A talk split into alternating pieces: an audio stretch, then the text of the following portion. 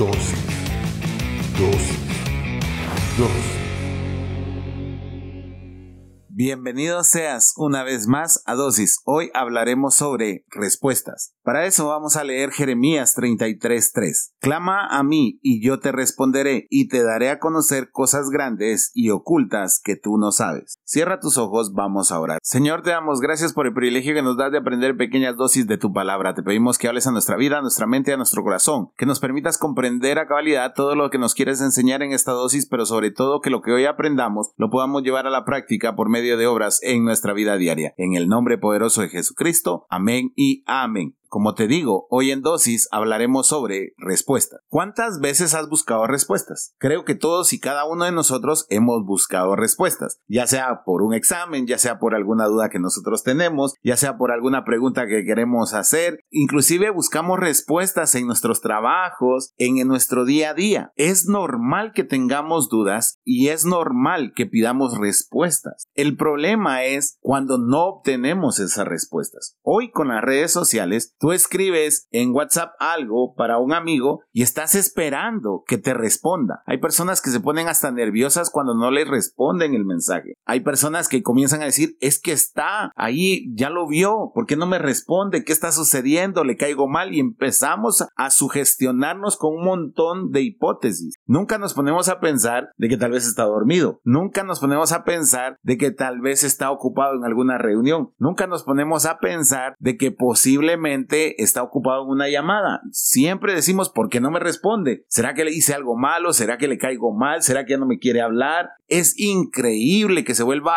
tendencia mundial una aplicación por el tema de los chequecitos, por el tema de que ya te dejaron en visto, de que no te contestan. Eso es increíble. Y todo eso sucede porque buscamos respuestas. Siempre estamos buscando respuestas. Tú dices buenos días y ¿qué esperas? Un buenos días también. Tú das buenas tardes y ¿qué esperas? Que te digan buenas tardes. Es más, aquí en Guatemala, cuando terminamos de comer, ¿qué decimos? Muchas gracias. ¿Y qué esperamos que nos digan? Buen provecho. Siempre estamos buscando esas respuestas y queremos respuestas inmediatas. Desafortunadamente, reducimos a Dios como un ser humano también, como somos tú y yo, como es tu vecino, como que fuera tu amigo y pensamos que el Señor está obligado a respondernos inmediatamente. Y es ahí donde fracasamos con la respuesta, porque el Señor se toma su tiempo para acomodar absolutamente todo y muchas veces la respuesta no llega porque nos nosotros no hemos acomodado las cosas en nuestras vidas. Siempre he usado este ejemplo. ¿Por qué Dios no te puede dar un millón de dólares? Imagínate que se te apareciera un millón de dólares. ¿Qué harías? Te aseguro que tú no tienes la respuesta. Es más, no sé si alguna vez has fantaseado con ser multimillonario y empiezas a pensar, me compraría una casa, le pondría piscina, me compraría este carro, compraría un helicóptero, haría esto, haría todo. No estamos preparados y por eso no obtenemos esa respuesta. Siempre les he dicho a las personas, no va a aparecer un millón de dólares en la puerta de tu casa. Posiblemente va a tener mil quetzales o mil dólares y esos los vas a ir convirtiendo y vas a hacer que crezcan y que crezcan y se multipliquen y se multipliquen y cuando estés preparado vas a tener un capital de trabajo que tú no imaginaste. Esas son las respuestas de parte de Dios. Siempre tiene que haber una preparación antes de tener una respuesta. Te aseguro que cuando tú estás enamorado de una muchacha, porque yo soy de la vieja escuela y es el hombre el que se tiene que declarar, no es la mujer, primero sondeas el terreno, primero empiezas a averiguar igual con las amigas o con tus amigos, ¿será que le gusto? ¿Será que me va a decir que sí? Y luego lanzas la pregunta en el momento adecuado. ¿Y que esperamos? Una respuesta inmediata. Recuerdo que en mi tiempo de juventud mis amigos se quejaban cuando esa muchacha decía, lo voy a pensar, en ocho días te doy la respuesta. Y ellos sentían que era enorme ese tiempo, porque querían una respuesta inmediata. Sabes, los cristianos no somos muy diferentes a esa declaración, porque nosotros queremos una respuesta inmediata de parte de Dios. Y olvidamos que espiritualmente pasan muchas cosas, porque las respuestas de Dios son espirituales transformadas al mundo material, pero son espirituales. Prueba de eso es lo que le pasa a Daniel. Daniel 10:12 dice, él dijo, hablando del ángel, Daniel no tengas miedo, Dios escuchó tu oración desde el primer día en que decidiste entender las cosas difíciles y humillarte con ayuno. Por eso estoy aquí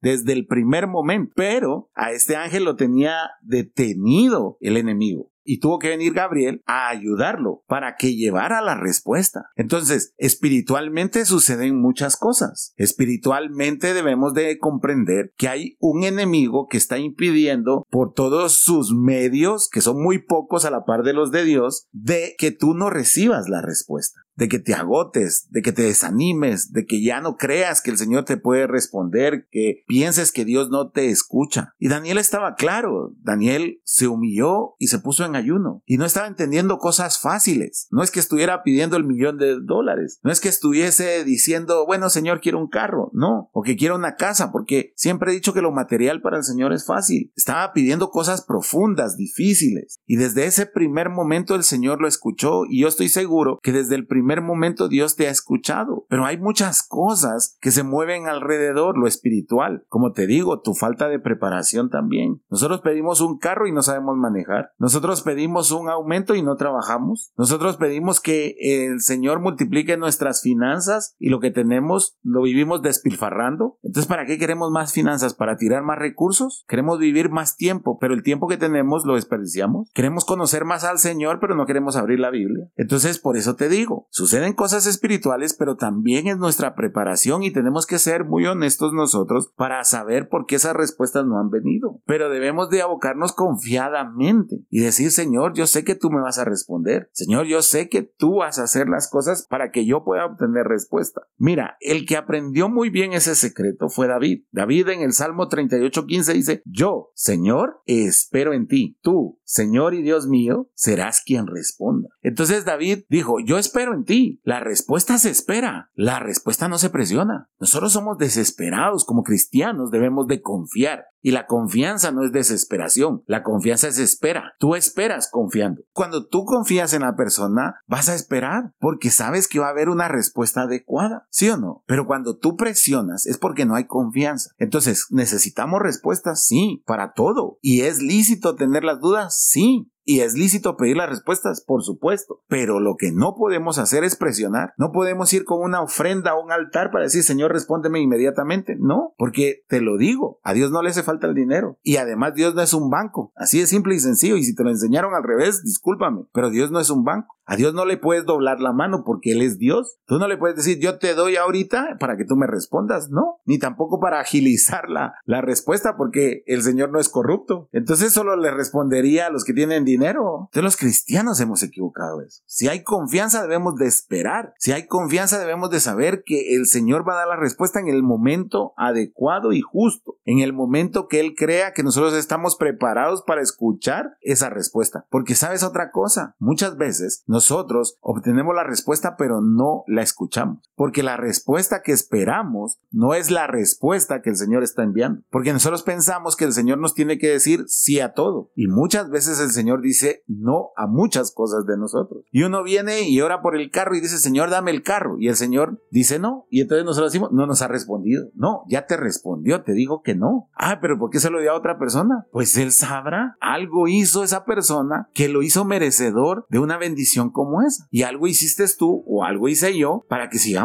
en la sala de espera. Y la respuesta viene. Y si la respuesta es no, pues perfecto. Sigamos con nuestra vida. Al final debemos de aprender que lo económico no nos hace mejores personas. Que lo económico no debe ser a lo que reducimos a Dios. Sino que las bendiciones pueden venir de diferente manera. Que las respuestas pueden venir de diferente manera. Y eso es lo que debemos de aceptar. ¿Nunca te has enfrentado a un examen de diferentes tipos de respuesta? Existe la respuesta directa, la respuesta de opción múltiple. O sea, existen diferentes tipos de respuesta. Entonces, no tomemos al Señor porque nos dé la misma respuesta, sino esperemos, tal como lo dice David, espero en ti, tú, Señor y Dios mío, serás quien responde. Pero mira, para no dejarte con las ganas, Isaías 65:24 dice, antes que me llamen, yo les responderé. Todavía estarán hablando cuando yo los habré escuchado. Dios es tan bueno que a pesar de toda nuestra imperfección, da respuesta. A pesar de que no somos los mejores hijos, da respuesta. A pesar de que no hemos hecho lo suficiente para conocerlo más, sigue dando respuesta. Y muchas veces ni siquiera has necesitado decir la palabra para que el Señor ya tenga la respuesta. Las respuestas vienen. Lo importante es que las aceptemos. Lo importante es que sigamos diciendo que Dios es Dios, pero no de palabra, sino de hechos. Y si su respuesta es sí o su respuesta es no, la debemos de hacer. Y entonces sus respuestas son conducidas en base a sus planes, no en base a los nuestros. Así que te dejo con esa reflexión. Analiza